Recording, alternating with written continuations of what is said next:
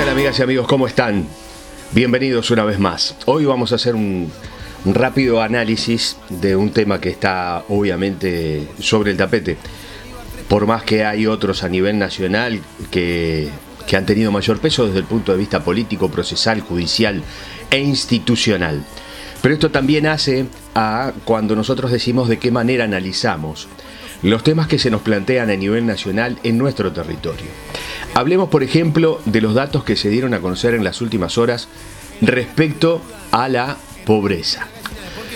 El Instituto Nacional de Estadística emitió en las últimas horas una información, una comunicación, como lo hace habitualmente, y refiere a lo que es el último semestre. ¿Y qué es lo que nos da? Estos, nos dan estos datos del Instituto Nacional de Estadística respecto a la pobreza en nuestro país, que aumentó la pobreza en el país al 10,7% de eh, las personas que están bajo la línea de la pobreza. Es el 7,4% de los hogares, hay algunas placas que ha difundido el propio INE, donde podemos ver y apreciar los datos que les estamos planteando. 10,7% llegó la pobreza en, en, todo el país. Florida, ¿qué es lo que pasa en Florida? Que es donde nosotros estamos radicados, donde transitamos habitualmente las calles, las ciudades y los pueblos. si uno ve el mapa que plantea el Instituto Nacional de Estadística, hay toda una zona más oscura que es donde em, los ingresos, esto es, es interesante dejarlo en claro antes, se mide por el monto de ingreso. Es decir, acá no estamos hablando de vagos, que hay gente que no quiere trabajar, que quiere vivir de eh, los planes sociales o de las tarjetas Uruguay Social, planes que se han recortado en algunos casos, en otros se han eh, duplicado, pero evidentemente resultan insuficientes. Estamos hablando de personas que reciben un ingreso y que por ese ingreso se encuentran bajo la línea de pobreza en nuestro país y en nuestro departamento en particular. Les decíamos, si uno ve el, mapa que ofrece el INE, hay distintos colores. El más intenso, el azul más intenso, es el que habla de hogares bajo la línea de pobreza de un 8% o más, es ese azul este, intenso.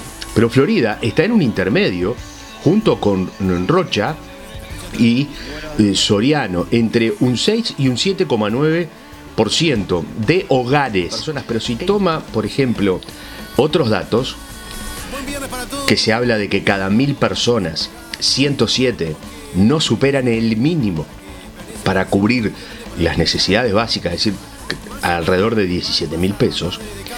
En Florida, de acuerdo a nuestra población, podemos decir que son 7 mil las personas que con sus ingresos no logran cubrir ese mínimo eh, para poder eh, vivir dignamente. ¿Verdad? Y si no llega a esos 17 mil pesos.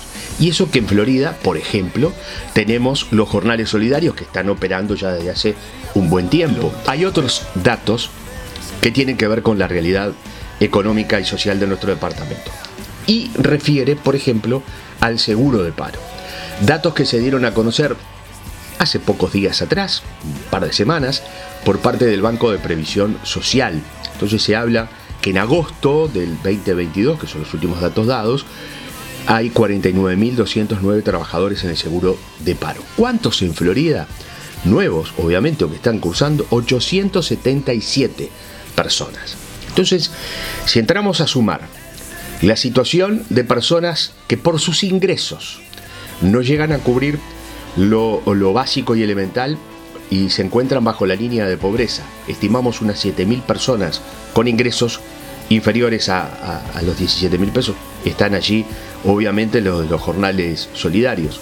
877 en el seguro de empleo. Evidentemente que tenemos un, problema, hay un problema en el país porque mientras crece el Producto Bruto Interno alrededor del 7% en el mismo periodo, en los últimos seis meses tenemos un incremento de la pobreza. Obviamente que son situaciones que eh, si uno las analiza eh, fríe rápidamente, se da cuenta que muchos procesos vienen de muchos años atrás, otros tantos, evidentemente, no solo en su momento se vieron afectados por la pandemia, porque después hubo datos que indicaron que se mejoraba la situación, sin embargo, hoy hay más pobres, más personas bajo la línea de la pobreza que antes de, de, la pandemia y que durante la pandemia. Se estima, de acuerdo a, los datos que se han brindado por, estos, por estas horas, 380.000 pobres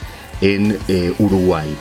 ¿Y qué es lo que uno analiza de esa situación macro que les decíamos, los datos que tenemos a nivel departamental? A nivel departamental nos consta que, por ejemplo, hay en determinados lugares de la ciudad y del interior del departamento, donde gracias a la colaboración de algunos vecinos funcionan algún tipo de merenderos o hay apoyos desde el punto de vista alimenticio, pero esto sucede prácticamente todos los días y hablamos de la ciudad de Florida, de la zona este, la zona sur, la zona norte. No hay lugar en el departamento de Florida donde no existan familias que tienen problemas. Y se nos, eh, se nos ha testificado, por ejemplo, que en algunos lugares donde se practica deportes y eh, se les da de comer a los niños que participan de actividades deportivas los fines de semana, van a comer, obviamente, esos niños van a comer. Y hay otro dato que es revelador, que tiene que ver con eh, cómo impacta la pobreza según las edades.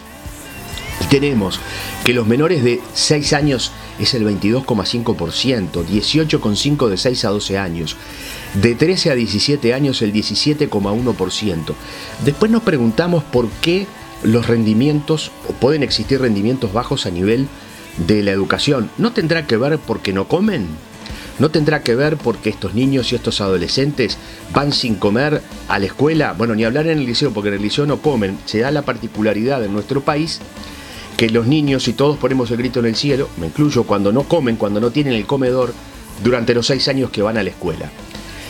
Los que pasan al liceo, que por ahora pasan a primero, a partir del año que viene van a pasar a octavo, a séptimo, perdón, séptimo, octavo y noveno, pues va a ser lo mismo, primero, segundo y tercero, esos niños que eh, ya son preadolescentes dejan de comer, comían en el comedor de la escuela, pero pasan a la, otra parte del sistema educativo, el otro escalón, suben ese otro escalón y dejan de comer.